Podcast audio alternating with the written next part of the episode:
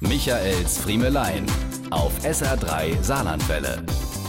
Ich bin jetzt dahinter gekommen, warum die Leute heute keinen Respekt mehr vor Warnungen haben und sich nicht mehr an Regeln halten. Zumindest kann man sich dieses Eindrucks nicht erwehren, wenn man die Bilder vom feierwütigen St. Johanna Markt in Saarbrücken vom Wochenende sieht.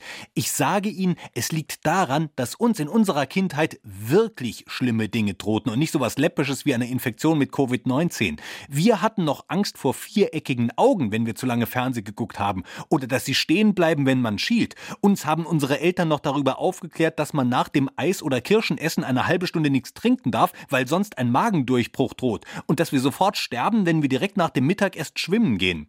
Stichwort Sekundenkleber. Ich traue mich heute noch nicht, im Baumarktregal nur schon zu nahe daran vorbeizulaufen, weil die Gefahr droht, dass mir umgehend die Augenlider verkleben oder dass ich spontan mit dem Hintern auf einer Klobrille festpappe, welche dann nur noch operativ zu entfernen ist. Ich war jahrelang der Überzeugung, dass ich nicht in den Himmel komme, wenn ich der nach Mottenkugeln stinkenden Tante Lotte keinen Kuss auf die Backe gebe.